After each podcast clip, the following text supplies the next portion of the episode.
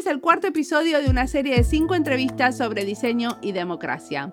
Porque quisimos hacer una serie de diseño y democracia y para esto no podíamos evitar el tema de la inteligencia colectiva. Y tuvimos la suerte de dar con un maestro que en esta charla nos cuenta algo de lo que sabe. Al momento de la entrevista, Amalio Rey estaba terminando su libro, que esperamos que en esta charla sea para muchos el puntapié para ir a leerlo. Y si no quieren comprarse el libro, les recomendamos su blog. ¿Me olvido de algo, Fede? Bueno, que Amalio es economista y si me permitís la metáfora futbolera, un verdadero jugador de toda la cancha. Hay que leer su blog nomás para entender que se mueve con soltura en, en varios frentes. Me gustaría decir más de él, pero además de tenerlo acá presentándose a sí mismo, los invito o las invito a todos a que lean la sección sobre mí en su sitio web. Seguro la terminan con una sonrisa en la cara. Antes de hacer esta entrevista estuvimos leyendo mucho su blog y hay pocos que escriben sobre diseño e inteligencia colectiva con la lucidez y la claridad de Amalio. Vayan después a leerlo, porfa. En nuestra página les vamos a dejar los enlaces a los artículos del blog que más se relacionan con el diseño. Mi nombre es Mariana Salgado. Mi nombre es Federico Vaz. Esto es Diseño y Diáspora.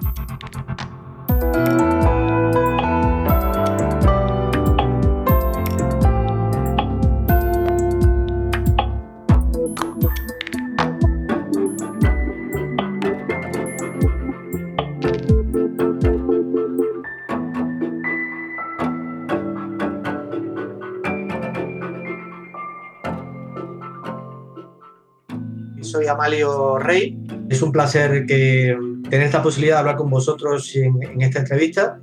Digamos, mi carrera profesional ha sido asociada con, con la consultoría de, innovación. Yo soy consultor de innovación.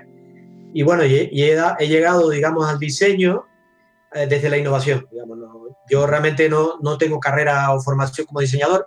Eh, mi, mi, acercamiento al diseño viene desde, desde, desde ser design thinker, eh, o sea, he tenido bastante formación en Design Thinking y ya muchos años. ¿Pero qué estudiaste? Yo estudié Economía Internacional, yo estudié Relaciones Económicas Internacionales y después hice un máster en Gestión de la Innovación y la Tecnología. O sea, eh, mi carrera universitaria de Relaciones Internacionales la, hice en una escuela diplomática, la hice en Cuba, porque ya te comenté antes que, que yo también soy de la diáspora, soy inmigrante. o sea, sos cubano. Yo soy de padre, de padre argentino y de madre cubana. Ok, ¿Y, y, pasabas tus vacaciones en Argentina? Sí, sí, he, ido a Argentina mucho, o sea, iba casi todos los años. Porque mi padre, mi padre es cordobés, o sea, seguí viviendo en Córdoba. y bueno, he estado yendo a Argentina y a Cuba de manera sistemática. Pasa que desgraciadamente mi padre falleció hace tres años y hace tres años que no voy, pero a Cuba sí sigo yendo porque tengo mi, mi familia en Cuba. ¿Y cuando vas también puedes trabajar o, o vas solamente a pasear? Eh, pues realmente voy a, voy a pasear y voy a ver a la familia. O sea, eh, curiosamente, he tenido, eh, hago mucho proyecto en Latinoamérica, voy, voy, mucho a México, voy mucho a Colombia, voy a, he trabajado en varios países, a Costa Rica también. sin embargo, no sé qué me pasa que con Argentina y con Cuba no, no, no me sale nunca ningún proyecto.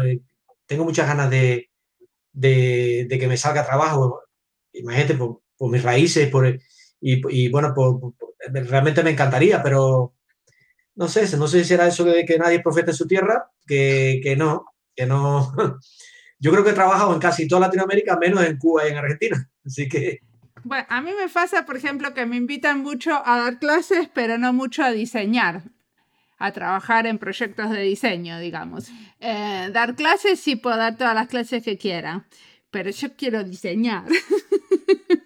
Claro, no, no, seguramente, seguramente. A mí, a mí realmente todo lo que hago, todo todos los temas que trabajo, me, me, me, me encantaría poderlos hacer en, en, Cuba y en Argentina, porque lo haría, lo haría con otra afectividad, ¿no? Con, con, con otra emoción, ¿no? Sobre todo con Cuba, sobre todo con Cuba, porque yo realmente mi relación con Argentina está, es más lejana. Eh, yo viví en Argentina, pero viví en la infancia.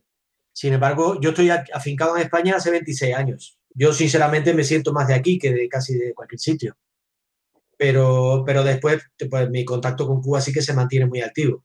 Muy bien, y ahora estás terminando de escribir un libro, ¿nos contás sobre eso?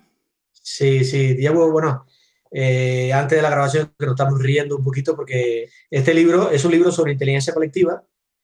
Eh, yo llevo trabajando hace tiempo vinculando lo que es el mundo del diseño con la inteligencia colectiva porque creo mm, de que, que la inteligencia colectiva yo la veo como un desafío de diseño. Creo que la inteligencia colectiva tiene muchísimo que mejorar a través del diseño de arquitecturas participativas.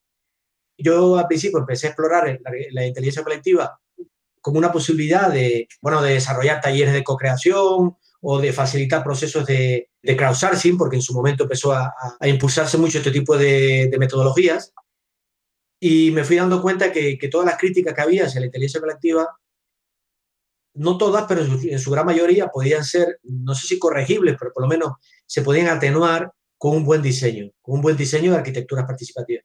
Entonces me fui un poco que me obsesioné con ese tema y toda mi formación en diseño, de, como design thinker y experiencia que tuve, estuve viajando mucho a Estados Unidos, un poco para formarme en, este, en esta materia, de empezar a hacer proyectos en España hace varios años, cuando todavía aquí en España no se hacían muchos proyectos de este tipo, y me fui enamorando del diseño, entonces fui conectando ambos mundos, ¿no? Pero decime una cosa, quiero que empecemos por el principio. A mí no me queda súper claro qué es la inteligencia colectiva. Bueno, la inteligencia colectiva eh, hay muchas maneras de definirlo, ¿no? Porque de hecho siempre digo que, cuando te decía que nos reíamos antes, porque este proyecto de, de escritura del libro va a ser ahora más de 10 años. O sea, llevo más de 10 años escribiendo este libro y nos reíamos porque tiene la edad de mi hijo pequeño. Eh, coincide con mi hijo pequeño que tiene 10 años. Entonces, yo te podría decir que de esos 10 años me pasé cuatro intentando ponerme de acuerdo de qué es lo que era inteligencia colectiva, definir un, definir un concepto con el que yo me sintiera cómodo, porque hay muchas maneras de interpretarlo, ¿no? Para mí, por definirlo de una manera muy sencilla, la inteligencia colectiva es la inteligencia que se crea a partir de que un conjunto de personas hacen cosas juntas. Cuando un conjunto de personas hacen cosas juntas, ese, esa, esa interacción entre esas personas crean una inteligencia, que es la inteligencia colectiva. Pero ¿por qué no es la sabiduría, por ejemplo? No, pero la sabiduría me parece un término más sofisticado. O sea, a mí me suena más, más eh, ¿cómo decirte? Se podría usar también, ¿eh? Se podría usar también, pero eh, me suena más filosófico. Eh, y cuando yo, cuando hablo, porque además me interesa que este concepto también penetre en las organizaciones, penetre en las empresas. Entonces, eh, cuando yo hablaba de sabiduría, porque también he utilizado el término, pues la gente dice, bueno, este hombre se está poniendo en plano eh, metafísico, en plano filosófico, y, aunque hay mucha filosofía en todo esto y también mucha ideología, yo prefiero manejarme un concepto que suena un poco más neutral, incluso un poco más ambiguo.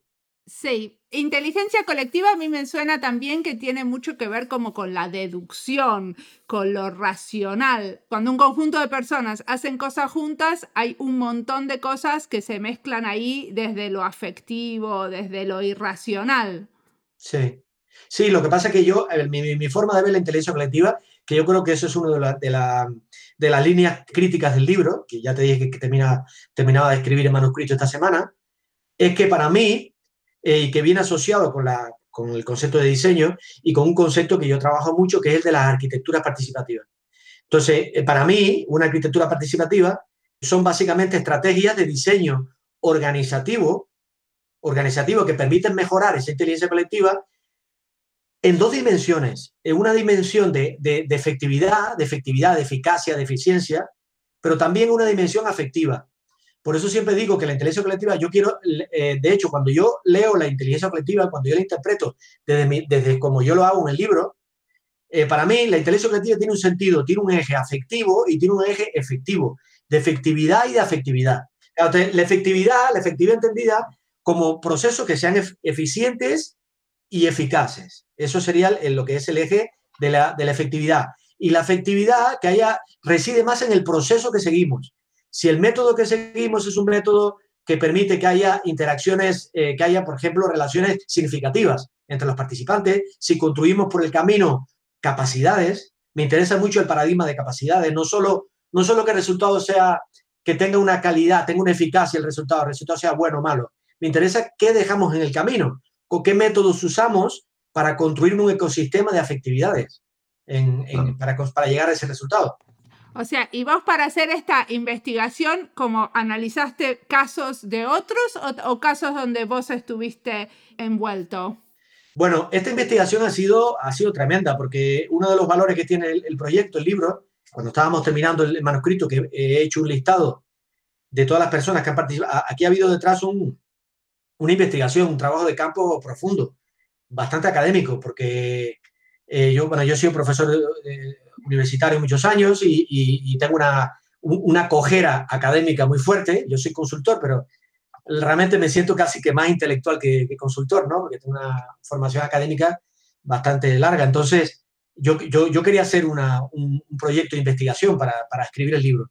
Y entonces, el otro día, terminando de, de cerrar el listado, pues descubrí que son 114 personas, 114, las que han participado en el proyecto de investigación, eh, en algunos casos a través de cuestionarios, porque tuve, hice un cuestionario de treinta y pico de preguntas y la fui personalizando para cada uno de los participantes, ¿no? Según un poco el, perfil que tenían y lo que yo creía que me podían aportar más, más valor, ¿no? Entonces, al final, eh, un por ciento importante contestó cuestionarios, otro hice videoconferencias, otros entrevisté personalmente, 114 personas participaron en, la, en lo que es la, la aportando información yo hice una, hice una especie de arquitectura de preguntas para poder después agregar la, información, porque, porque como había preguntas estándar, como se hace una investigación típica, ¿no? Para, para poder, como era cualitativa, me interesaba que las preguntas se repitieran entre varias personas, ¿no? Para poder después contrastar opiniones y, y, aprovechar la diversidad de una manera más estructurada. Ok, pero al final no me dijiste si ¿Esas personas participaron como aisladamente o es que vos seguiste algunos casos específicos donde ellos participaban? Sí, bueno, eh, un eje, un eje del, de la investigación fue esta recogida de datos de fuentes directas, ¿no? Que, que, lo típico que se hace en una investigación de campo de este tipo cuando es cualitativa. No ha, habido, no, ha, no ha habido una investigación cuantitativa con encuestas, me refiero con, con encuestas con, con campos numéricos, ¿no? De datos estructurados. Pero sí, eh, aparte de lo que te he dicho, ha habido estudios de casos también, porque yo llevo muchos años haciendo proyectos de, inteligencia colectiva, eh, trabajando en el diseño de ecosistemas de innovación. Entonces, hombre, eh, en los últimos seis años he estado constantemente intentando poner a prueba un poco las, hipótesis que iba recogiendo en, las entrevistas, en las investigaciones, ¿no? A esto súmale, yo creo que, no por nada, pero yo creo, sinceramente, que me, me he leído más de 500 papers eh, no, no, no, no, te, no, no te engaño. Ok, contanos algo de lo que aprendiste y de, de, algún proyecto, o sea, cómo fue evolucionando un proyecto a partir de lo que vos pudiste aprender y, y probar en el proyecto. Lo primero es que yo creo que, que hay mucha inteligencia colectiva por ahí que, que, la gente no ve, que la gente no ve, que es invisible. Entonces, uno de los objetivos que yo me planteo, que, eh, he hecho un poco la metáfora de que la gente se ponga unas gafas para que pueda percibir y poner en valor esos espacios en común que existen y que la gente no los percibe. Entonces, lo primero que hay que hacer es que la gente aprenda, que, que, entrene la mirada para poder percibir esa inteligencia que se construye en los espacios en común, ¿vale? Que es una inteligencia y un sujeto colectivo, hay un sujeto colectivo que es muy invisible y que no está puesto en valor, incluso no solo no está puesto en valor, está menospreciado y está vilipendiado. Hay una mayor tendencia que la gente piensa que hay estupidez colectiva más que inteligencia colectiva. Se habla de masas y inmediatamente estamos hablando y estamos pensando que la gente es estúpida, que la gente se equivoca, que la gente cuando se junta eh, pierde inteligencia. Hay todo un mito alrededor de eso, cuando hay eh, millones de ejemplos, eh, incluso en la, vida diaria, donde la inteligencia colectiva se cuece entre todos, incluso de alguna manera emergente, que funciona bastante bien. Entonces, lo primero que yo me he planteado es cómo podemos entrenar la mirada, cómo podemos ponernos esas gafas para empezar a descubrir que hay espacio de inteligencia colectiva. Pero, por otro lado, se da la paradoja de que al mismo tiempo que no percibimos, que, no, que hay mucho más inteligencia colectiva de la que somos capaces de percibir y de ver, hay poca inteligencia colectiva del tipo que nos conviene. Necesitamos una inteligencia colectiva más intencional. Más intencional. Hay, hay inteligencia colectiva emergente, hay inteligencia colectiva, de hecho ahora mismo hay toda una tendencia dentro del mundo de, que yo le llamo en el libro inteligencia colectiva extraída, para contrastarla con lo que llamo inteligencia colectiva colaborativa. ¿eh? hay una inteligencia colectiva extraída que consiste en extraer datos, que son el típico crowdsourcing, de este crowdsourcing donde hay una, una entidad, una organización que, que, que, pide que la gente participe aportando datos, la gente aporta muchísimos datos y después esos datos se meten en un algoritmo, se meten en un sistema eh, eh, externo y de ahí se extrae inteligencia colectiva. Pero, la, pero, pero no se empodera al colectivo. Y de hecho, a veces ni siquiera se produce esa, ese enriquecimiento de, que, que, que, emerge o que aflora de eh, las relaciones significativas. Entonces, ahí, hay, por un lado hay falta, falta de intencionalidad. Mucha gente participa incluso en procesos de inteligencia colectiva ni, ni siquiera sin saber que está participando. Vos decís, por ejemplo, cuando la gente está eh, publicando datos en Facebook y esos datos son analizados por algún tipo de organización, ese tipo de cosas. Sí, por ejemplo, el buscador de Google. El buscador de Google es un ejemplo de inteligencia colectiva, porque, porque aunque, no, aunque nos chirre un poco, un poco, porque es un algoritmo propietario que está en una empresa, el, buscador de Google nos convierte a todos en un grupo que hacemos cosas juntos. Porque cuando yo, cuando yo enlazo en vuestro podcast, cuando yo pulso sobre vuestro podcast, estoy dejando un rastro. Estoy, estoy conectando mi trabajo con el tuyo. Entonces, eh, lo que pasa es que todo eso, todos esos datos que voy generando, todas esas trazas que voy dejando por el camino, las extrae Google. Ahí hay inteligencia colectiva extraída. Porque Google, con todos esos datos, extrae una inteligencia, agrega, agrega todos esos datos y, genera una inteligencia que el problema que tiene eso que un porcentaje nos las devuelve no las devuelve porque cuando tú te metes en un buscador, pues encuentras atajos y encuentras posibilidades que, bueno, que te vienen bien, pero hay un porcentaje importante que se la queda. El término extraída me parecía que como que explicaba bien. En inglés eh, hay un término que se usa que es collected. Se dice collected intelligence. Y, pero la extraída es extracted o no? Bueno, es, a ver, eh, yo no quise hablar de extractive, yo, yo, yo utilizo el término extraída, y dentro de la extraída hay un subconjunto que es extractive, que es extractiva. Eh, bueno, ya te digo, Mariana y Federico, he tenido que construir todo un lenguaje alrededor de lo que quiero explicar porque, para poder, porque he, tenido que he querido trazar un mapa porque, claro, alrededor de esto hay tantas escuelas. Entonces yo he querido ser inclusivo para, porque no quiero tampoco eh, empezar a, a, dejar fuera eh, ejemplos como puede ser de Google, pero dentro de, de, ese mapa diverso he intentado demostrar que hay un tipo de inteligencia que, que, yo le llamo enriquecida, que le enriquecida, y entonces, claro, eh, eh, para mí la extractive, la diferencia que hay entre la extractiva y la extraída, es que en ambos casos hay un agente externo que agrega los datos, pero en la extractiva, ese agente externo no devuelve esa inteligencia al grupo. Imagínate que estamos en, en, en una escuela de diseño, estamos trabajando proyectos y podemos confiar en un agregador externo para que recoja datos a un estudio, es un agregador externo, ¿eh? porque es un equipo que está fuera que, y, que está trabajando los datos, incluso está aplicando algoritmos, y después ese agregador externo está extrayendo datos, pero si no, si no los, no los devuelve, los entrega, el propio, el propio proceso de agregación es abierto, es transparente, yo puedo intervenir, puedo verlo, ya deja de ser extractiva, porque, porque, porque está enriqueciendo al grupo. Bueno, pero es extractiva, por ejemplo, cuando yo hago una encuesta, que ni siquiera después leo los resultados y no tengo idea qué es lo que sacaron como resultados, es extractiva. Claro, claro, claro, es que no, porque no me has devuelto, no me, no me has devuelto inteligencia, no me has devuelto sabiduría. Y además, otra cosa importante, otra cosa importante es que, una de las cosas que, que es importante entender es que la agregación, que es el momento del proceso donde más inteligencia se produce, la agregación, el mecanismo, el término que usamos de agregación, es el momento donde tú, es el, el método, el algoritmo que permite que tú conviertas un conjunto disperso de preferencias en un hecho colectivo, en un resultado colectivo. Es como la receta que metes en el horno. ¿Qué receta metes? Entonces, ¿quién gobierna esa receta? ¿Quién decide esa receta? Que es, al final es un reto de diseño. Diseñar la receta que va a conectar los datos y va a generar un resultado es un reto de diseño. Entonces, si el grupo, si el grupo no participa, si el colectivo no participa en el diseño de esa receta. Que es en, la gran mayoría de las veces, ¿no? Exacto. Y, no, y entonces hay, hay, hay, un efecto de no aprendizaje, porque el aprendizaje se puede dar, eh, el aprendizaje se puede dar cuando te devuelven los resultados. Cuando se te devuelven los resultados, está bien. Por eso, en cierto sentido, deja de ser extractivo, porque si me devuelve los resultados, yo aprendo. Pero es que yo aprendería más no solo con que me devuelva el resultado, yo aprendería más si yo participara en el diseño de la receta con la que se trabajan esos datos. Entonces yo, yo defiendo la idea de que haya una agregación empoderada, o sea, que, que la gente participe en ese proceso de, de, diseñar. E, es un poco de metadiseño, es diseño del diseño.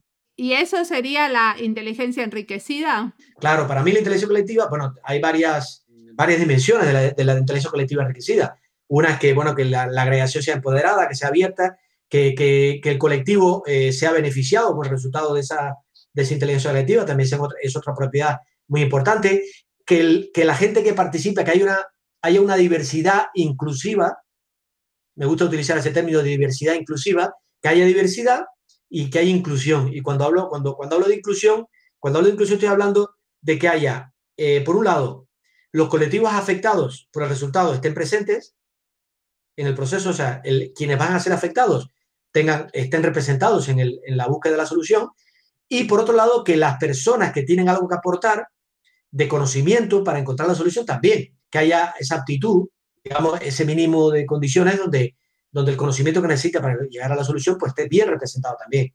Y como parte de estos procesos colaborativos también nos mencionabas la, la afectividad y ahí un poco la duda me queda es qué rol juega el emocional en estos procesos colaborativos, en, la creación de esta inteligencia colectiva.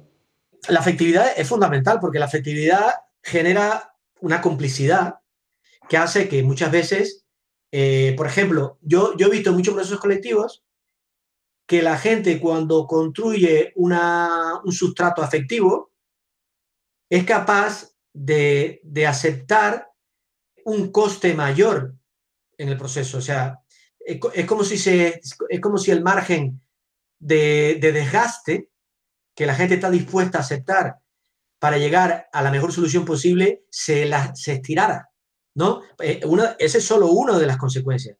Otra de las consecuencias es que, eh, bueno, cuando digo, cuando hablaba de desgaste me refiero a que la gente está dispuesta a estar más horas trabajando, está dispuesta a esforzarse más porque, entre otras cosas, esa afectividad hace de que se produzca un entorno muy agradable para trabajar, ¿no? La afectividad también tiene que ver con, con, con, con si hay un propósito compartido. No solo que haya un espacio, que haya un entorno agradable para trabajar, sino que haya también un propósito compartido, que haya una afinidad entre los participantes. Bueno, pero también existe que muchas veces estos procesos colaborativos pueden llegar a ser un poco frustrantes porque avanzan muy lentamente cuando estás escuchando todas las voces y tratando de encontrar consenso para cada decisión, ¿no? A ver, esa es una de mis grandes obsesiones y de mis grandes eh, yo hace unos años, como yo tengo formación de economista, porque yo soy economista, eh, ya te dije que no era diseñador, yo tengo una lectura de todo esto muy de economista. Entonces, a mí me interesaba, lo que pasa es que yo he hecho una especie, un viaje, ¿no? Porque yo al principio estaba, lo que más me interesaba, la dimensión que más me interesaba en esto era cómo, podía, cómo puedo diseñar arquitecturas participativas que mejoran la eficiencia y la eficacia de estos procesos. Entonces, me preocupaba, por ejemplo, la, entropía asamblearia, que a veces se produce en, estas grandes reuniones donde tardas y donde hay un desgaste. A mí eso me preocupaba. Entonces, yo al principio me, obsesioné con tratar de encontrar solución de diseño a esas arquitecturas de participación para que el desgaste no fuera tan excesivo. Y además estoy trabajando en eso. Tengo una serie de, de, avances eh, de diseño para poder hacer propuestas de cómo se, puede hacer, se pueden hacer procesos más eficientes. Pero fui descubriendo que la efectividad era muy importante y, he ido añadiendo capas de efectividad a esto, ¿no? En el sentido de que el concepto de eficiencia, visto desde la lógica colectiva o de, la inteligencia colectiva, hay que revisarlo. Porque no sé, cuando hablamos de eficiencia no se trata de que de hacer todo lo que hacer más con, con, con, los mismos recursos, hacer más y más y más desde una lógica productivista. No se, la eficiencia no se debe eh, mirar de aquí. Entonces yo yo me, yo me replanteo la eficiencia en estos casos como un esfuerzo de minimizar el desgaste evitable. En lugar de plantear la eficiencia como maximizar el resultado, dado unos recursos invertidos determinados, más que maximizar el resultado, dado unos, unos recursos invertidos, me interesa mucho más minimizar el desgaste evitable.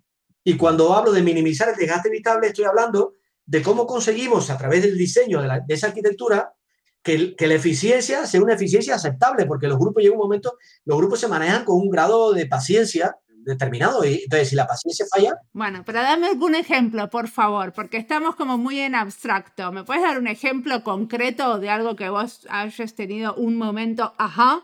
Por lo menos en finlandés se dice el momento ajá. Sí, sí, o, el, vale, sí. Yo trabajo, hago muchos proyectos de innovación pública y entonces en, en proyectos de innovación pública, cuando tenemos que trabajar con, con colectivos grandes, un tema que tenemos que cuidar mucho para, que, para poder agregar eh, información de gente que es muy diversa es estructurar los problemas. Y cuando estructuras problemas, una, una de las cosas que tienes que hacer es estandarizar. Y la estandarización del lenguaje tiene un problema, porque cuando tú estandarizas, tú destruyes diversidad. Pero si, si no destruyes un cierto grado de diversidad, no puedes agregar eh, para llegar a conclusiones. Entonces, por ejemplo, si cuando hemos trabajado en uno de los proyectos que hemos hecho es un mapeo colectivo, en la Junta de Andalucía nos pidieron hacer un mapeo colectivo. Bueno, realmente nos pidieron hacer un inventario de innovaciones públicas que se habían hecho en la Junta de Andalucía eh, desde que la Junta se creó, ¿vale? Un inventario. Entonces, claro, hubiéramos podido eh, hacer ese inventario adoptando una lógica de expertos, hubiéramos podido juntar. Yo tengo experiencia haciendo este tipo de proyectos, podría haber juntado tres o cuatro personas que me ayudaran a hacer el, el inventario, pero no, lo que hicimos fue convocar a 20 personas que se, que se presentaron por autoselección. O sea, hicimos una convocatoria pública, se presentaron 20 personas de diferentes ámbitos de la Junta de Andalucía, y entonces lo que hicimos fue estandarizar una especie de, de formulario entre todos, donde tenía unos campos que estaban estandarizados de los campos que, que nos interesaba rellenar. Lo que hicimos fue construir entre todos ese formulario, o sea, se codiseñó ese formulario entre todos, y entonces una vez que teníamos estructurado el reto, Fíjate que cuando estructuramos un reto y decidimos que por cada innovación pública que había, que, había que identificar había ocho campos, estábamos dejando fuera otros. Entonces, de esa manera destruimos diversidad, porque realmente estamos dejando fuera otros. Pero esos ocho que hemos elegido nos permiten después sumar información, agregarla, porque por eso digo que hay que estructurar para poder agregar. Una vez que decidimos entre todos cuál podía ser esa, esa, esa estructura de datos, hicimos una especie de pirámide, recogida de datos, entonces esas 20 personas a su vez captaron tres o cuatro que hacían de mapeadores. Quiere decir que al final todo el mapeo se hizo entre 80 o 100 personas. Entonces, cada uno de los 20 contribuyó al, metadiseño, al diseño de cómo diseñábamos el, el, proceso, se construyó la metodología entre todos y cada uno de los 20 puso, activó una red de tres o cuatro personas que a su vez buscaban usando esa metodología y buscaban proyectos de innovación que se hubieran hecho. Resultado, hemos conseguido inventariar 180 proyectos de innovación que se hicieron en la Junta de Andalucía desde que se crearon. Esos 180 proyectos se rellenaron en unas fichas, porque se hizo primero también se hizo un mecanismo analógico para poder trabajar en talleres. Procesamos aproximadamente unas 240 innovaciones siguiendo una metodología también común y al final elegimos 180, que eran las que cumplían la, digamos, las condiciones. Y entonces, ¿qué, qué, qué ventaja tiene esto para el proyecto? Que hemos minimizado las zonas ciegas. Porque claro, date cuenta, 80 a 90 personas mapeando el territorio, buscando innovaciones en diferentes consejerías, en diferentes departamentos, se llega a un nivel de profundidad en, la detección de oportunidades, en la, en la, detección de proyectos que jamás en su vida hubieran conseguido cinco expertos encerrados en un despacho.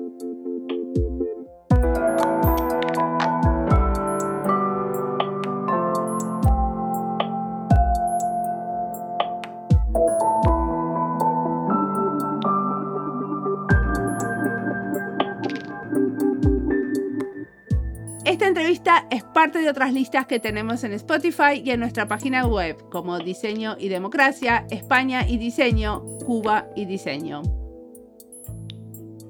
En esta serie de cinco entrevistas contamos con dos diseñadores viviendo en la diáspora, como Amalio y Dalia, dos diseñadores latinoamericanos, dos diseñadores viviendo en España y dos diseñadores dedicados a la creación de herramientas y dos que estudiaron diseño formalmente. ¿Qué podríamos haber hecho para aportar un poco más de diversidad al tema, Fede? Bueno, parte del proceso de selección fue buscar en nuestras redes de contactos y eso creo yo claramente fue muy exitoso por el nivel de las y los entrevistados que nos acompañan en la serie. Pero igualmente creo que en el futuro podríamos intentar apelar a, justamente a esa inteligencia colectiva de la que Mario nos habla y consultar directamente a los y las escuchas del podcast. Estoy seguro que aparecerían personas increíbles. Claro, no sé cómo se, no se nos ocurrió antes. Bueno, sigamos escuchando a Mario.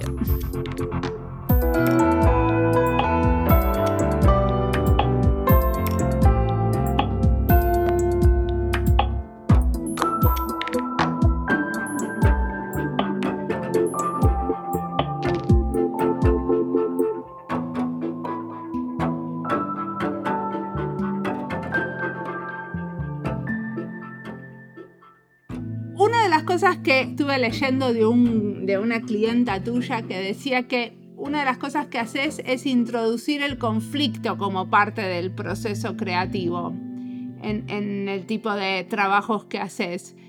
Y esto a mí me pareció especialmente interesante porque muchas veces a los diseñadores se nos critica que los talleres que organizamos o los procesos que organizamos tienden a buscar el consenso. Y me pareció interesante esto que para qué necesitamos el conflicto. A ver, eh, como bien sabes, en todo proceso, no, tanto, en proceso, en, tanto en procesos creativos, sino en procesos de innovación, que hay una diferencia, en procesos creativos tú puedes llevar al infinito la fase de divergencia tú lo llevas a infinito, pero al final, si tienes que entregar algo, si tienes que entregar algo que va a tener un impacto en la realidad, ya estás innovando. Entonces, si estás innovando, entonces se cierra el diamante, ¿no? El famoso diamante, y empieza la fase de convergencia. Entonces, en la fase de divergencia, uno de los retos que tenemos en inteligencia, inteligencia colectiva es enriquecer la fase de divergencia cuando el diamante se abre, y entonces ahí que necesitamos un montón de lo que se dice en España, en España llamamos moscas cojoneras, ¿eh? gente discrepante, el famoso abogado diablo, ¿no? Necesitamos gente que meta ruido y que se abran las posibilidades y que, que, que podamos eh, ampliar la diversidad todo lo que se pueda. Pero hay un punto que ese diamante tiene que empezar a cerrarse, entonces ahí hay que empezar a trabajar los mecanismos de consenso. O sea, esos dos momentos son diferentes, ¿eh? porque al final sí tienes que llegar a un consenso, porque si quieres hacer un trabajo colectivo, al final va, a salir un resultado y ese resultado hay que consensuar. Ahora bien, en la fase de divergencia, crear espacios de tensión, de tensión creativa, son, son claves porque de las tensiones nacen las paradojas, de las tensiones nacen los dilemas, afloran los dilemas. Y yo siempre he pensado que el espacio el, más creativo es el espacio de los dilemas y de las paradojas. Los dilemas y las paradojas están en la frontera de la creación, en la frontera del conocimiento, en la frontera de la sabiduría.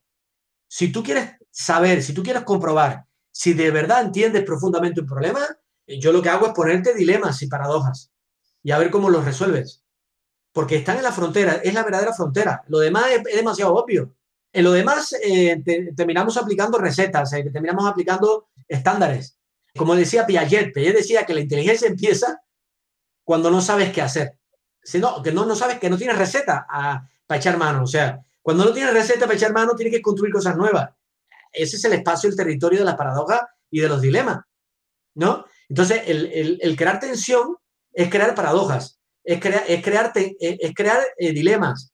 Sí, bueno, ahí está el famoso, el famoso, la famosa consigna de Design Thinking de defer, defer judgment, ¿no? Defer judgment.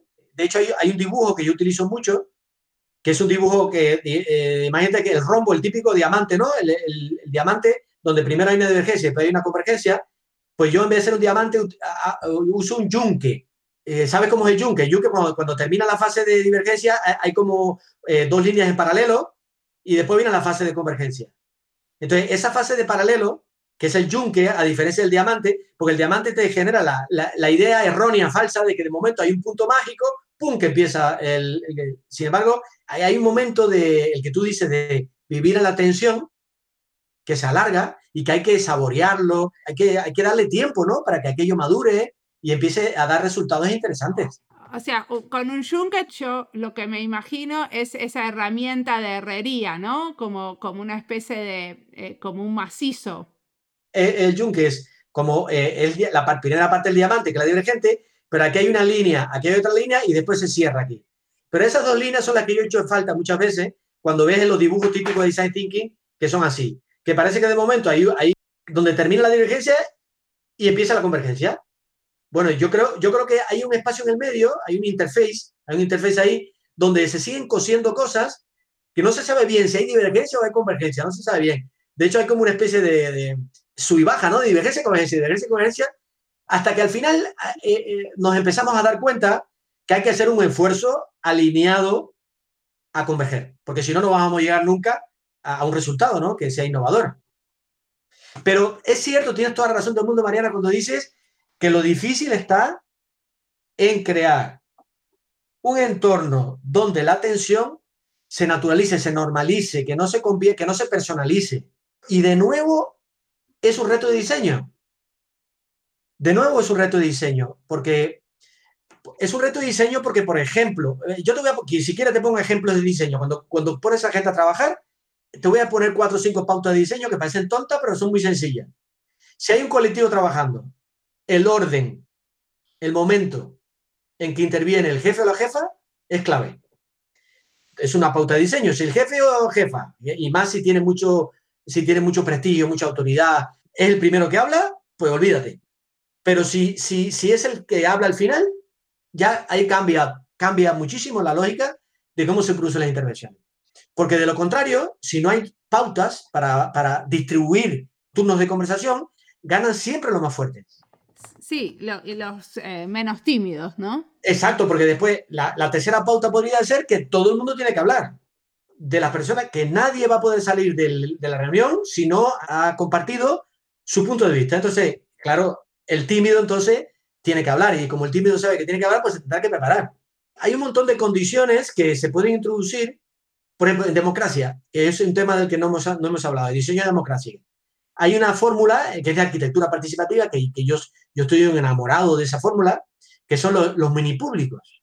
También se le llaman eh, paneles sorteados, eh, tienen diferentes nombres. Un mini público es una manera de, poder conciliar dos objetivos que habitualmente están en tensión, que es la, la, eficiencia y la legitimidad. Ahora te explico, porque ahora parece teórico, pero imagínate que hay una ciudad que tiene que tomar unas decisiones con respecto a su plan urbanístico, ¿vale?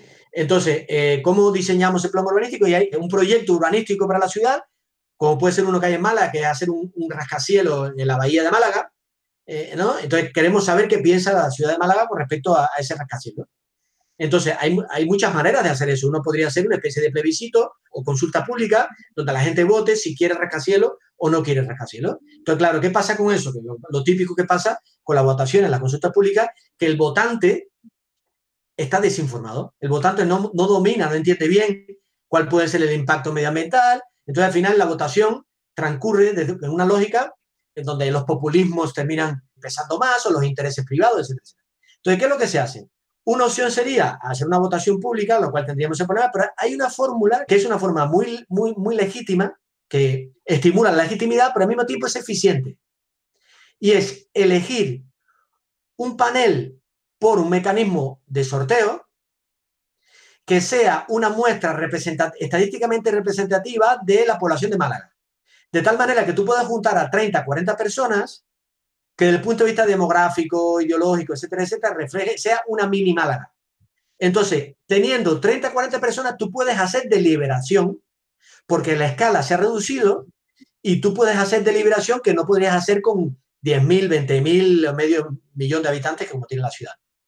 Entonces, hay, unos, hay unas metodologías que ya están implantadas y que tienen mucho éxito de mini público, donde tú eligiendo mediante un mecanismo que es auditable, estadístico, tú puedes elegir una muestra representativa de la ciudad, una mini Málaga, y con esa mini, Málaga desarrollas e implantas una metodología o usas una metodología que ya existe de mini públicos, donde durante un mes ese grupo de, de mini Málaga eh, se pasa discutiendo los pros y los contras de ese edificio, por ejemplo, por seguir este ejemplo, ¿no? Y entonces invita a defensores de una postura y defensores de la otra, que aportan información. Vienen expertos que defienden una postura y, expertos que defienden la otra. O sea que ellos se informan a través de esos expertos. Exacto, exacto. Ahí, además, entonces se produce un proceso deliberativo muy rico donde se manejan todas las opciones posibles para tomar una decisión informada. ¿Y esto dónde se, se, hizo, se probó, se piloteó? En todos sitios. Eh, eh, eh, se está haciendo, por ejemplo, en el Reino Unido se está haciendo, se está haciendo en Australia, se está haciendo en Francia. Este, este método es el futuro. Sí, de, hecho, Arancha, ¿no? Arancha Mendijarat habla mucho de, de sorteísmo. Arancha es una gran experta española en, bueno, en España es la persona que más sabe de esto. De hecho, acaban de publicar un libro hace poco de eso. Pues, a, mí, a mí este mecanismo me encanta, ¿sabes por qué? Porque hace posible que haya deliberación y que esa deliberación sea legítima, que la gente reconozca. Pero espera un minuto, espera un minuto, porque este mecanismo no implica que estos 30 personas o 40 personas que elegiste estén en el diseño del mecanismo, como vos proponías cuando hablabas antes de inteligencia colectiva. Sí, no, no, esto es un mecanismo, no, esto es un, eh, es un mecanismo que ya tiene un diseño, que es un diseño muy, muy democrático, que además hay metodologías para desplegar este, este mecanismo. De hecho, eh, una parte que me faltaba explicar al final para los oyentes que no, que, no, que no conozcan esto es que al final, cuando termina ese proceso, ese panel emite un dictamen. emite un dictamen que es un documento donde explica los pros y los contras de esa decisión y además con datos que están aceptados por las dos partes, que son key findings, eh, o sea, datos fiables, digamos, y al final, en algunos casos, se produce una votación del panel, que sería como si Málaga está votando, pero representada a través de ese panel. El resultado no es vinculante, en la mayoría de, los casos no es vinculante, pero ese es un dictamen que pasa a los órganos, a los órganos de decisión de, los ayuntamientos, de donde sea, e influye mucho en, la opinión. Y hay, y sitios como en Oregón, Estados Unidos, donde hay una iniciativa que se llama Oregon Citizen Initiative, donde cuando se convoca la consulta pública, el referéndum, que sí es vinculante, se le añade al votante el dictamen, el documento que aprobó ese panel, para que la gente a la hora de votar pueda leer el documento y se pueda informar mejor a la hora de poder votar por, por, por una decisión o por otra. Está buenísimo. Y acá voy a, hacer referencia a un, a un, artículo tuyo, de hecho, en el que se titula ¿Es la democracia directa tan mala idea? En el que respondes a un artículo del país que de forma un poco visceral menospreciaba la, democracia directa. Y de alguna manera vos lo que mencionás es que lo que hay que discutir es justamente cómo se diseñan las consultas o referéndum para que bueno, la democracia directa pueda tener sentido. Y vinculándolo a lo que mencionaba Mariana previamente, ¿quiénes son estos diseñadores? ¿Quiénes van a ser las personas encargadas de diseñar estos nuevos mecanismos de democracia participativa o, o semi-participativa? Eh, muy buena, muy, muy interesante la pregunta. Está emergiendo yo espero contribuir con, con el libro. Está emergiendo todo un colectivo de personas que tienen sensibilidad hacia el diseño, que en ese sentido hay que reconocer la contribución que ha hecho el Design Thinking a eso, porque el Design Thinking abrió mucho la, digamos, las entendederas de lo que es diseño. Yo creo que de ahí eh, cada vez estamos viendo más personas que tienen inquietud en cuanto a, a, la importancia que tiene, lo, vamos a llamarle el, el metadiseño de, de, de la democracia. ¿sí? Cómo diseñamos los métodos para diseñar la democracia, eh, cómo nos ponemos de acuerdo en el diseño de la democracia. Y claro, esto requiere una formación en diseño, una formación en sociología, una formación en, de politólogos también, porque creo que los politólogos tienen mucho que, hablar aquí. Creo que los politólogos, dentro de, los politólogos hay cada vez más gente, por ejemplo, eh, Janina Welp, ¿conoce a Janina? Sí. Janina, por ejemplo, Janina habla mucho de esto, de, qué métodos usamos para a información, lo hace con mucho criterio. Yo creo que es un tipo de un perfil bastante interesante para, para esto. Pero sin embargo, yo sí que lo que he hecho en falta es un poquito de. Hace falta ordenar esta disciplina, hace falta estructurarlo un poquito. Yo, eh, mi, mi, intención, yo, yo voy este libro que ya te digo que acabo de escribir, eh, va a tener un segundo libro, porque al final escribí tanto que al final decidí dividirlo en dos partes. Entonces, este primer libro eh, trata más lo que tiene que ver con la filosofía de la inteligencia colectiva esto de ponerse en las gafas y de, darse cuenta eh, dónde está y, entender qué atributos tiene que tener para que sea una inteligencia colectiva enriquecida. Pero hay una segunda parte que va a ser eh, principios de diseño, principios de diseño de arquitecturas participativas. Entonces, ahí estoy desarrollando pistas prácticas para poder diseñar estas arquitecturas, sobre todo estoy más interesado a gran escala, porque yo creo que ahí donde, donde hay una especie de brecha de implementación cuando, cuando los grupos crecen mucho. En grupos pequeños hay mucha literatura, por ejemplo, de trabajo en equipo, que más o menos coaching de equipos, que más o menos dan, dan una respuesta bastante buena, pero cuando los grupos, cuando ya son grandes, como puede ser a nivel de barrio, de ciudad, eh, se complejiza tanto la agregación que necesitamos más pistas. Entonces ahí hay, hay una disciplina que está todavía por, por desarrollar. Sí, como más, más pistas te referís a como más herramientas, más métodos para poder incluir, por ejemplo, a los chicos y a los adolescentes, a los inmigrantes, a diferentes grupos. Sí, y además también diseño, también claro, aquí, por ejemplo, hay un reto muy grande que tenemos ahora y es, cuando te decía que la inteligencia colectiva a mí me interesaba desde el punto de vista de la efectividad y de la afectividad, hay un tema gordo porque cuando si tú manejas, por ejemplo, hay un reto de escalado brutal un reto de escalado brutal que tiene que ver, Federico, con lo que tú decías de la, de la democracia directa. Porque si queremos que haya inclusión y si queremos que haya participación directa, ahí tenemos un problema, porque si queremos participación directa, vamos a tener que utilizar mecanismos mediadores que son interface que hay que diseñar, que son los Decidim, las herramientas de estas, estas, plataformas que permiten que haya participación ciudadana.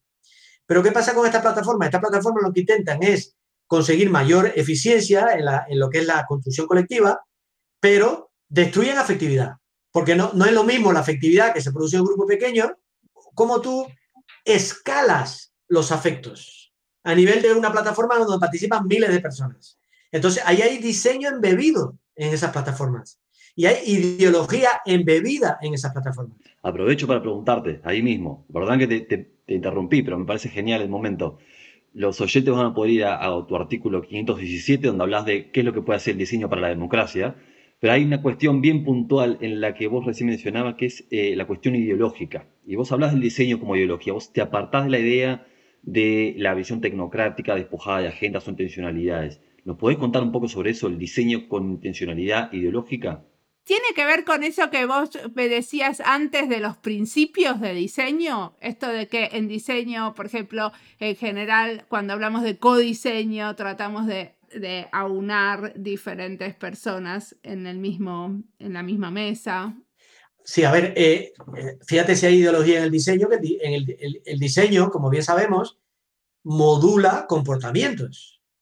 Entonces, si por ejemplo en una plataforma, voy a seguir el ejemplo de la plataforma, en una plataforma, tú diseñas la plataforma para estimular más un tipo de comportamientos que otro, por ejemplo, si tú estimulas más comportamientos competitivos en lugar de comportamientos colaborativos, dime tú si ahí no hay ideología. Y de hecho, de hecho, también se puede diseñar, que este es otro, otro debate que a mí me apasiona, que si se puede diseñar para la emergencia. Porque también hay otro debate, hay una tensión grande entre los diseñadores de hasta, hasta qué punto convertimos en constante variables dentro del terreno de juego en el que participan los usuarios. Hay diseñadores que tienden a predeterminarlo todo, que convierten en fijo un montón de variables porque tienen, tienen mucho miedo a la, a la emergencia, porque tienen una sensación de que los sistemas se descontrolan. Y, hay otros diseñadores que sí ama, que les gusta mucho más el jugueteo de la ambigüedad. Entonces, que abren los espacios, que dejan muchos cabos sueltos. Ahí hay dos escuelas de diseño que tienen una, tensión brutal. Los predeterminadores y, los, que, que apuestan por la emergencia. Entonces, de hecho, esto conecta con un concepto que, es el, el, affordance, el affordance, que se usa tanto en, diseño, el affordance, que es esa de, qué pistas te da un objeto, qué pistas te da un sistema, en el sentido de hasta dónde puedes llegar y cómo puedes usarlo. Entonces, ahí hay una especie de tensión entre, hay un reto de usabilidad, por llamarlo en lenguaje muy práctico, eh, cuando hablo de un reto de usabilidad, digo que, hay un comportamiento predeterminado que tú quieres que el usuario siga. Y en ese sentido, tú introduces un affordance que da pistas muy claras que simplifican eh, la vida del usuario desde el punto de vista de los costes de aprendizaje. El usuario rápidamente capta qué es lo que puede hacer y lo que no puede hacer. Incluso hasta, hasta le, le amputas, le quitas posibilidades. Sin embargo, hay otra escuela, hay, hay una especie de reto de empoderamiento que va en dirección contraria al de la usabilidad, en el sentido de dejar espacio de ambigüedad para que el usuario se invente cosas, para que el usuario descubra aplicaciones o usos que el propio diseñador no ha previsto. Eso es súper bonito. Hmm, mucho más cercano a la, cultura o la ética hacker, si quiere, ¿no? esta idea de, apropiarse. Claro, pero esos dos retos, el de la usabilidad que llamo yo y el de empoderamiento, están en tensión y no se trata de que, de que uno sustituya totalmente al otro, porque los sistemas tienen que tener una serie de variables capadas, tiene que tener una serie de variables constantes, porque si no, ese sistema no tiene carácter, no tiene personalidad, no tiene objetivo, no tiene propósito. Y entonces el debate ideológico está en qué hacemos constante, Federico, y qué hacemos variable. ¿No? Y, eso que es constante, ¿qué sentido tiene? ¿Qué comportamiento está estimulando? Perdón que vuelva a lo, siguiente, pero cuando, cuando hablas de todo esto, a mí me suena que se relaciona mucho con los principios de diseño. Sí, totalmente. Eh, eh, es que me encanta. A mí, hablar de principio de diseño, no te imaginas, es como, es como, porque a mí el diseño para mí es una filosofía. Claro, y muchísimas veces depende a qué tipo de estos dos diseñadores estás como adscribiendo, es cuál es tu, como cuáles son tus valores como diseñador. Sí, lo que pasa también, Mariana, que estoy totalmente de acuerdo, pero por otro lado, esto es un continuo, esto es un continuo y cada proyecto lleva una composición de las dos partes. O sea, hay proyectos que, por decirlo de algún modo, hay proyectos que son, vamos a suponer, vamos a llamar eh, deliberado y emergente. Vamos, imagínate que hay un continuo y de un lado tú pones comportamientos deliberados y otro lado, eh, o predeterminados, si quieres, y por otro lado, comportamientos emergentes, descontrolados, que tú no, Entonces, ahí están los dos extremos, ¿vale? Entonces, hay proyectos que permiten un 20-80, hay proyectos que permiten un 80-20, hay proyectos que permiten un 50-50. Yo creo que cada proyecto, cada colectivo, eh, cada desafío eh, lleva su mezcla óptima. Pero vos no pensás que eso también tiene que ver, porque yo lo veo, no sé, yo trabajo muchas veces con diseñadores muy jóvenes que también quieren tener todo el proceso más controlado. O sea, también tiene que ver con esto de la capacidad del diseñador de abrazar esa incertidumbre y de confiar de que en algún momento vamos a llegar a algo. Y, y, para mí no solamente tiene que ver con que el proyecto o los otros actores del proyecto lo acepten, sino con la capacidad. Sí, ¿no? La, la experiencia, la experiencia también te da, te da pero, pero, también la ideología, y también la ideología, o sea, hay ideologías que son controladoras y hay ideologías que son eh, liberadoras. Entonces, claro, eso, eso influye mucho, tú lo, tú lo notas, y, yo, incluso te digo más, yo mismo he hecho ese viaje, o sea, porque también, porque somos, somos seres humanos dinámicos, es decir, yo era mucho más controlado de lo que soy ahora. Y a mí, y de hecho, a mí, eh, por ejemplo, todo lo que es la cultura del prototipado, ¿sabes por qué yo he sido controlador? Porque yo tengo un defecto, yo soy perfeccionista. Y los perfeccionistas tenemos un problema grave con eso, porque las personas que somos perfeccionistas, que es una, una característica bastante típica de los diseñadores, sobre todo si son gráficos más que los industriales, si somos perfeccionistas tendemos a controlar. Y entonces, claro, yo he tenido que luchar contra mi perfeccionismo. Mi suerte ha sido descubrir la cultura del prototipado. El prototipado, el prototipado a mí me ha salvado de esa, de esa patología. Pero ¿sabes por qué? Porque me autoengaño. Me, tengo una trampita que me funciona genial. ¿Sabes cómo es la trampita? La trampita es estupenda. Yo sigo siendo el mismo, el mismo perfeccionista que he sido siempre. Me aplico un truco que me funciona muy bien y es que desde que yo descubrí el prototipado, la cultura del prototipado, y me di cuenta de que son prototipados iterativos, que, que son de, de, aproximaciones sucesivas a la solución, yo lo que digo es que, bueno, yo quiero la solución perfecta, pero llegará un día eh, llegado un día. Entonces, claro, yo no dejo de renunciar a encontrar la solución perfecta, pero en el camino me voy dejando eh, seducir por soluciones intermedias que son absolutamente imperfectas. Genial. Eso que me permite, eso me permite ir disfrutando el proceso y autoengañarme que algún día llegaré a la solución perfecta. Y en el camino voy descubriendo, me voy acercando a esa perfección a la que nunca llegaré. Perfecto. Entonces, el futuro ¿Qué, vamos, ¿Qué nos va a encontrar haciendo? el futuro es muy difícil. Yo, yo, estamos en un momento difícil, un momento malo. Yo, por lo menos, el, el momento que estoy viviendo en España eh, es un momento un poco triste. La sociedad española es una sociedad que está instalada en la, en la, en la mediocridad, en el sentido político, en el sentido democrático. Estamos, eh, no, hay, no hay manera de llegar a consenso. Entonces, claro, estoy un poco escéptico ahora mismo. ¿eh? Estoy un poco escéptico. Quiero escapar de, esa, de ese estado de ánimo y yo creo que igual que podemos dibujar ese escenario, también podemos, eh, podemos pensar que empieza a emerger de, esa, de esta crisis nuevas oportunidades. Entonces yo creo que todo, todo, este, todo este debate que hay de, de, de mejorar arquitecturas participativas, de construir democracias más saludables, de que la gente participa más, que haya más inclusión, va, va a terminar calando. Quiero, quiero, creer, quiero creer en eso.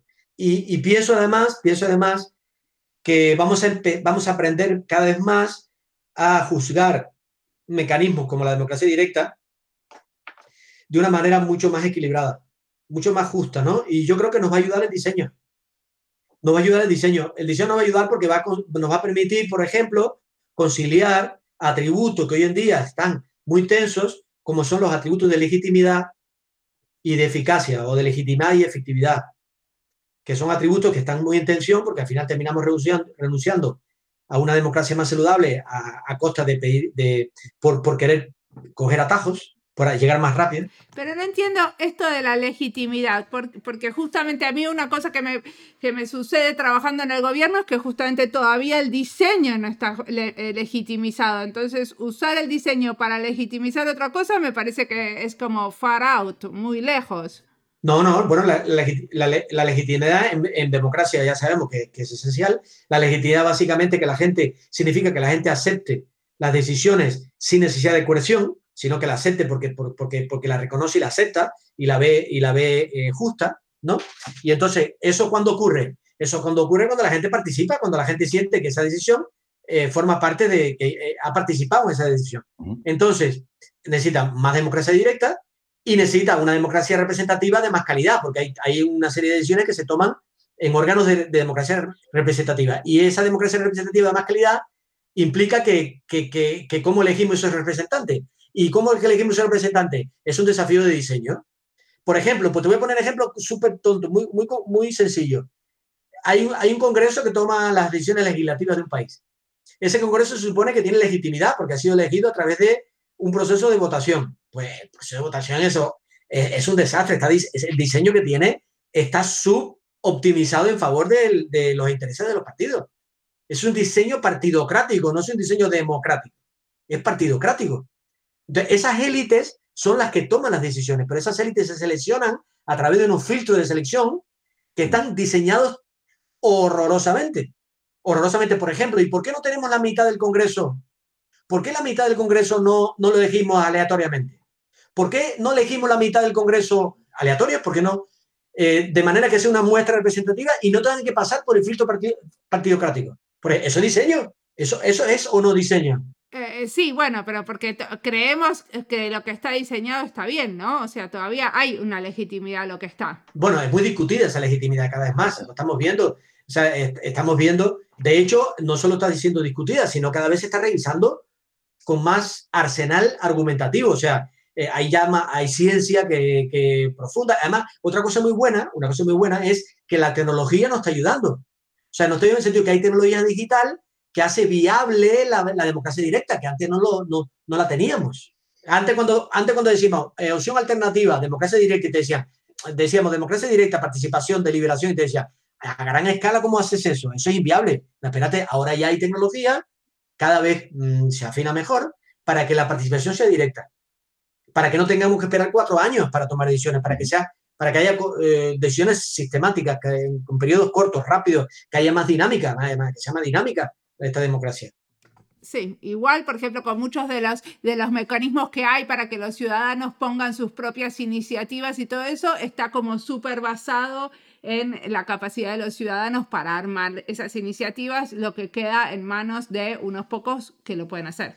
Exacto. Eh, también dentro de la, de la participación hay una especie de élite participativa. Y sí, están los que tienen más voz y los que pueden, los que pueden escribir esas propuestas con todos los artilugios eh, burocráticos y del uso de la lengua, que no son todos.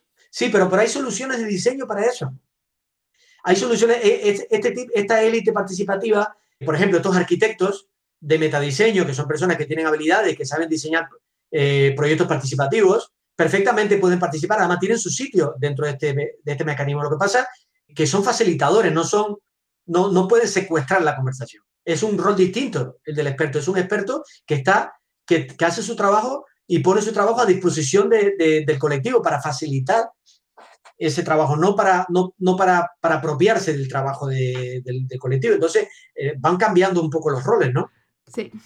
Decime, ¿qué te inspira a vos en este momento? ¿Qué estás leyendo y escuchando? Bueno, si, si te digo la verdad, cada vez intento leer más literatura. Yo, yo creo que antes leía mucho, trabajo tema de innovación mucho y leo mucho sobre innovación y sobre diseño. Ahora estoy como eh, un poco aburrido de la, de la, de la literatura de gestión. Me parece como muy, muy pensamiento único, muy pobre. Intento leer literatura de ficción, aunque ahora, sinceramente, los últimos tres o cuatro meses me he estado tan metido con terminar el libro que, estoy quitado casi de... ¿Pero qué estás leyendo de literatura de ficción? Mira, leo, pero me gusta mucho literatura de viaje. Eh, ahora estoy leyendo, eh, bueno, me lo acabo de terminar, en, isla, en, Islas Extremas. Es un libro de, de, una chica que se va a vivir en unas islas en el norte de Escocia, las Islas Orcadas, en Escocia. Me, encanta, me, me, gusta muchísimo la literatura de viaje, ¿no? Momentos Estelares de la Humanidad es un, un libro maravilloso que es muy, muy recomendable. Momentos Estelares, pero es un clásico, ¿eh? De Stefan Zweig. Y este libro es muy bueno, se llama El infinito en un junco, de Irene Vallejo. Este ha sido premio de ensayo, pero es un ensayo muy, muy ficcionado, muy ficcionado, que habla ni más ni menos que la historia del libro. La historia del libro desde, desde la, que, nació el libro, la biblioteca de, de Alejandría, bueno, no sé, un libro súper que te engancha, porque además está muy bien escrito, estos son los dos que estoy leyendo ahora. Bueno, últimamente también he estado leyendo muchos libros de, de, minimalismo digital. ¿Y por qué por minimalismo digital? Porque, porque estamos fatal con el tema digital, estamos fatal, estamos abducidos. Mira, este, este está muy bien. Digital Minimalist de Cal Newport. Esto, esto, esto está apuntado a lo que se llama la escuela del esencialismo. Del esencialismo. Essentialism. Que, que es para que uno se centre un poco en lo, en lo importante, ¿no? Y deje, se deje de tontería